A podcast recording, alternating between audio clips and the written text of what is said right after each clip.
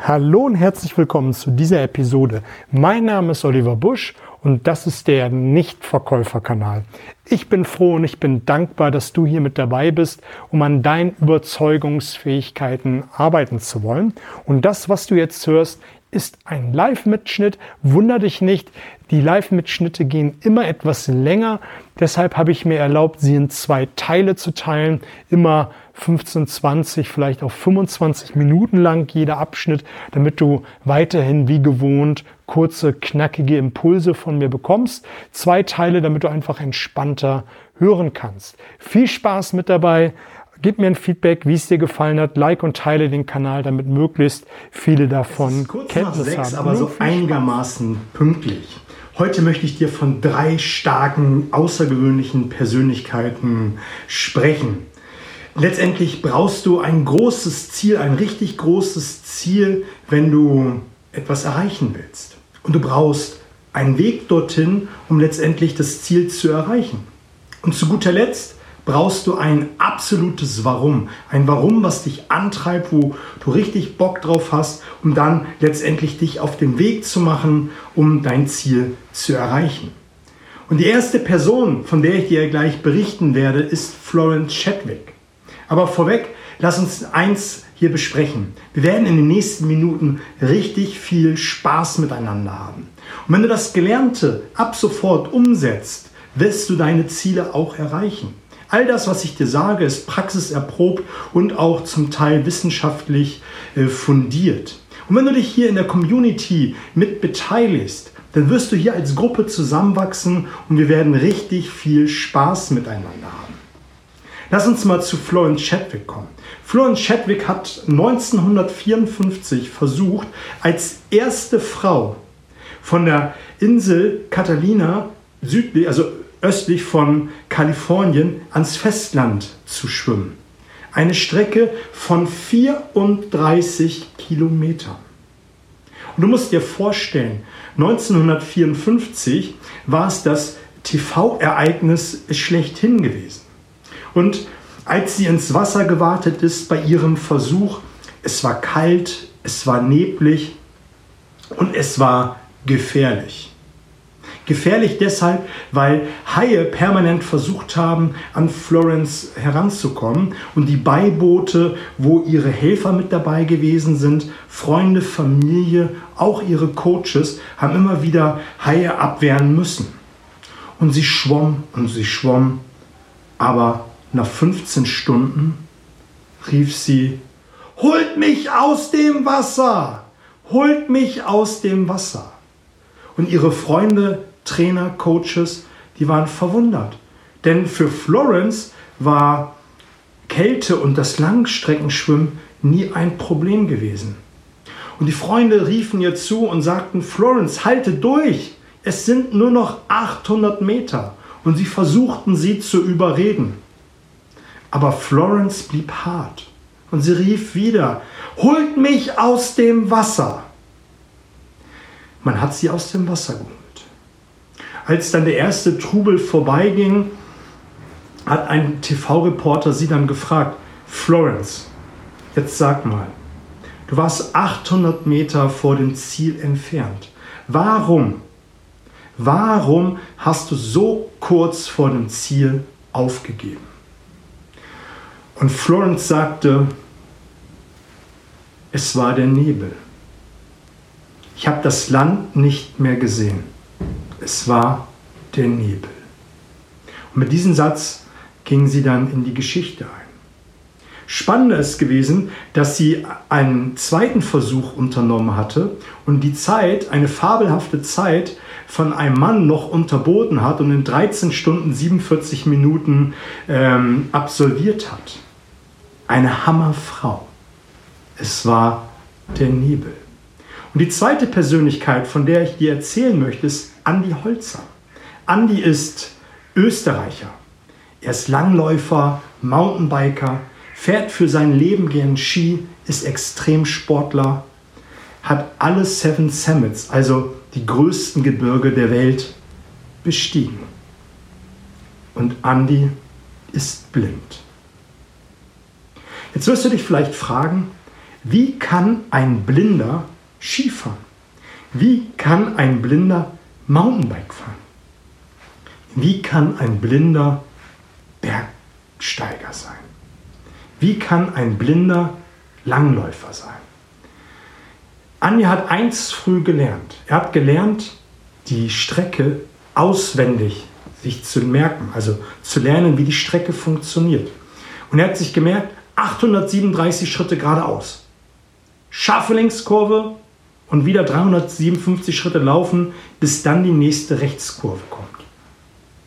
Und er hat noch gelernt, dass ein sehender Mensch, also der das Augenlicht hat, 80 Prozent seiner Umwelt mit den Augen wahrnimmt. Und er hat für sich gelernt, schon seit frühester Kindheit, seine anderen Sinne, also das Riechen, das Schmecken, das Fühlen und das Hören, seine verbliebenen Sinne auf je 25 Prozent hochzutunen. Und er hat gelernt, als Junge die Umgebung anders wahrzunehmen. Und er hat zum Beispiel Sand genommen vom Boden, ihn auf den Boden geschmissen, um durch die Staubkörner und den Sand sich ein Bild von der Umgebung zu machen. Er hat beim Bergsteigen gelernt, wie sich der Berg anfühlt und durch die einzelnen Luftströmungen sich ein Bild vom Berg gemacht, um ihn dann zu erklimmen. Und so hat Andi gelernt, Bergsteiger zu werden. Er hat gelernt, ähm, die alle Seven Summits zu absolvieren. Er hat gelernt, zu klettern und Langläufer zu werden, ein Extremsportler zu werden. Die letzte Persönlichkeit, von der ich dir erzählen möchte, ist Dashrat Manji. Dashrat ist schon lange tot und seine Frau ebenso. Und beide lebten in der indischen Provinz Bihar. Das Traurige ist, 1959 ist seine Frau schwer verletzt worden. Der nächste Arzt ist gar nicht so weit weg gewesen. Luftlinie 8 Kilometer. Und aber Dashrat hat versucht, seine Frau zum nächstgelegenen Arzt zu tragen. Aber es gab ein Problem. Es gab eine Hügelkette. Und so hat sich das ganze Dilemma auf einen über 70 Kilometern längeren Weg äh, ausgebreitet. Also er musste fast 80 Kilometer seine Frau auf den Händen zum nächstgelegenen Arzt ertragen.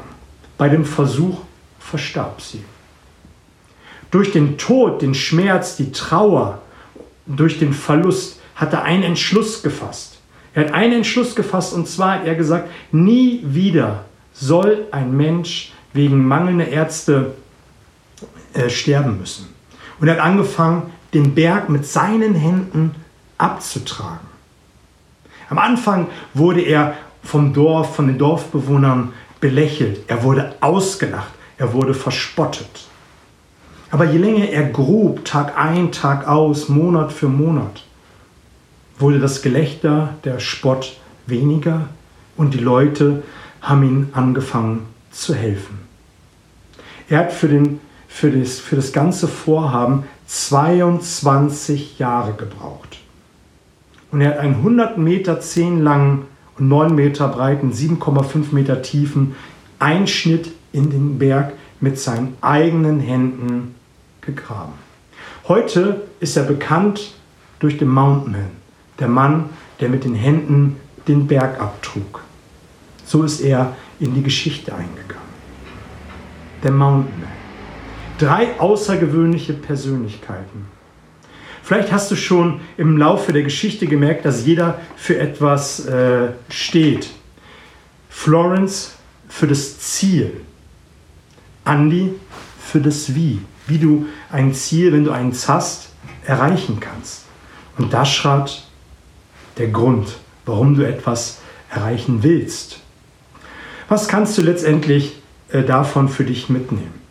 Schau, Florence hat auf dem Weg zum Ziel die 800 Meter nicht mehr geschafft, weil sie das Ziel, das Land nicht mehr gesehen hat, weil Nebel aufkam. Wie ist es mit dir, wenn du ein Ziel hast? Ist dein Ziel groß genug, wenn du Probleme hast, und da werden wir gleich bei Andi zu sprechen kommen, ist dein Ziel groß genug, wenn Probleme kommen, dass du weiter am Ball bleibst? Und da ist mein Appell, und das ist die erste Sache, die du mitnehmen solltest, setz dir größere Ziele. Das Problem ist letztendlich, wenn du dir ein kleines Ziel setzt und es kommt ein Problem, ist meistens das Ziel und das Problem gleich groß. Aber wenn du dir ein großes Ziel nimmst, jetzt öffne ich äh, eine meiner beiden Hände und ich habe eine Faust dafür, für die, die es später äh, im Podcast hören, kannst du über deine Faust hinweg deine Handfläche sehen, weil dein Ziel größer ist. Aber wenn du ein kleines Ziel hast und es kommt ein Problem und auf dem Weg zum Ziel kommt zwangsläufig das eine oder andere Problem. Und je größer dein Ziel ist, desto größer sind die Probleme, die kommen werden. Das ist zwangsläufig so. Das liegt in der Natur der Sache. Und wenn du dann dein Ziel nicht mehr siehst, dann wirst du aufhören. Also setz dir größere Ziele. Wenn du nämlich den Fehler machst, den viele machen, und zwar, die haben ein Problem, und geben das Ziel auf. Und dabei spielt es keine Rolle, ob das Ziel groß oder klein ist. Der Punkt ist, jedes Mal, wenn sie wieder auf das gleiche Problem oder ein ähnliches zu treffen kommen, dann hören sie auf und wachsen nicht. Sobald du das Problem gelöst hast, kommt ein neues Problem, ein größeres Problem, ein anderes Problem. Und das darfst du wieder lösen. Und wie du das machst, werden wir gleich bei Andi erfahren. Mein Ansehen ist einfach nur, dass du anfängst, dir größere Ziele zu setzen. Und dazu kommen wir zu Punkt Nummer zwei. Nimm dir ein Vision Board. Schreib dir deine Ziele auf. Schneide deine Ziele aus aus Zeitschriften, mach eine Bildersuche bei Google von den materiellen Dingen, die du haben möchtest, mach eine Bildersuche von den Orten, die du gerne in deinem Leben besuchen möchtest oder auch vielleicht von Situationen, die du erleben möchtest. Zum Beispiel ein Fallschirmsprung. Mach, schneid einfach eine Frau oder ein Mann von einem Bild aus, kleb dein Bild drauf und kleb es auf deinem Vision Board. Damit man immer sieht, wenn du zumindest drauf schaust, ah, das bin ich, äh, wie ich einen Fallschirmsprung mache. Oder wie ich mit Delfinen schwimme. Wie ich über die chinesische Mauer gehe. Wie ich vielleicht ein schönes Auto oder eine schöne Wohnung habe. Was für dich immer auch gut und richtig ist. Aber mach es auf ein Vision Board. Und mach aus den verschiedensten Lebensbereichen etwas dazu. Vielleicht mit einem schönen Traumkörper, ähm, eine glückliche Partnerschaft, den Kontostand, den du gerne haben wollen würdest. Aber mach das. Schreib es einfach auf dein Vision Board, mal es auf, mach es kreativ. Und dann machst du eine Sache. Jeden Morgen und jeden Abend schreibst du dir deine vier wichtigsten Ziele dreimal auf. Und dann visualisierst es dir. Und du stellst es dir vor wie in einem Film. Wenn du die Augen jetzt schließen würdest, dann würdest du dir vorstellen, als wenn du äh, mitten in diesem Film bist. Und dann hörst du vielleicht auch die Töne. Wenn du jetzt im Vertriebskontext denken würdest, dann würdest du vielleicht dir vorstellen, wie du auf die Bühne geholt wirst von deinem Vorgesetzten, vielleicht auch im Rahmen einer Gala-Veranstaltung und du hörst das Applaudieren der Kollegen. Wie sie dir applaudieren, dass du der beste Vertriebler, die beste Vertrieblerin im Unternehmen bist. Und du spürst dann den Chef, deine Hände, wie, wie man sich die Hände schüttelt. Und das stellst du dir morgens wie abends vor. Also machst einen richtig schönen Film. Und das machst du von all deinen Lebensbereichen, wo du gerne Ziele erreichen möchtest. Wie zum Beispiel, dass du einen Marathon laufen willst. Dass du dir hörst, und das liebe ich persönlich, wenn ich einen Triathlon absolviere, wenn in der Innenstadt die Trommler sind. Das stelle ich mir dann auch immer vor oder beziehungsweise ich höre es mir in meinen Film an. Ich sehe dann die Häuserschluchten, wo die ganzen Menschen stehen, applaudieren und ich höre also ich habe auch das Gefühl von dem Wind, von dem Wasser, alles, was man in diesem Film dann erleben kann. Und das stelle ich mir dann morgens wie abends vor. Und abends ist mir so besonders wichtig, dass du dich einfach vor dem Schlafengehen mit deinen Zielen beschäftigst. Warum? Aus dem einfachen Grund, und vielleicht hast du es auch schon mal festgestellt, der letzte Gedanke vor dem Einschlafen ist meist der gleiche Gedanke wie nach dem Aufstehen.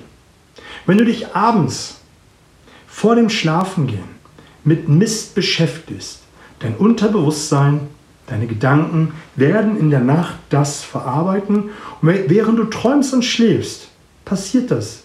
Das kannst du gar nicht verhindern. Und wenn du morgens aufstehst und du hast dich am Abend geärgert und schreibst mal in die Kommentare, ob du das schon mal erlebt hast, dann wirst du das am nächsten Morgen wieder dabei haben. Und ich sehe es gerade. Das ist so, das ist so krass. Es ist ein Gesetz. Beschäftige dich vor dem, Schlafen, äh, vor dem Schlafengehen mit schön förderlichen Dingen, die dich nach vorne bringen. Deshalb ist bei uns der Fernseher schon lange aus dem Schlafzimmer rausgeflogen. Ich schreibe kurz vor dem Schlafengehen mein Tagebuch mit Dingen, die gut an den Tag gelaufen sind, für die ich dankbar bin, Dinge, über die ich mich gefreut habe, was ich gelernt habe, was ich noch lernen darf und äh, worauf ich meinen Fokus richten sollte. Und dann stelle ich mir meine Ziele vor. Und dann, während ich träume und schlaf, hilft mir mein Unterbewusstsein bei der Erreichung meiner Ziele. Aber wenn du dich mit Mist vor dem Schlafengehen beschäftigst, was soll denn während, während du träumst und schläfst passieren? Es kommt Mist bei rum.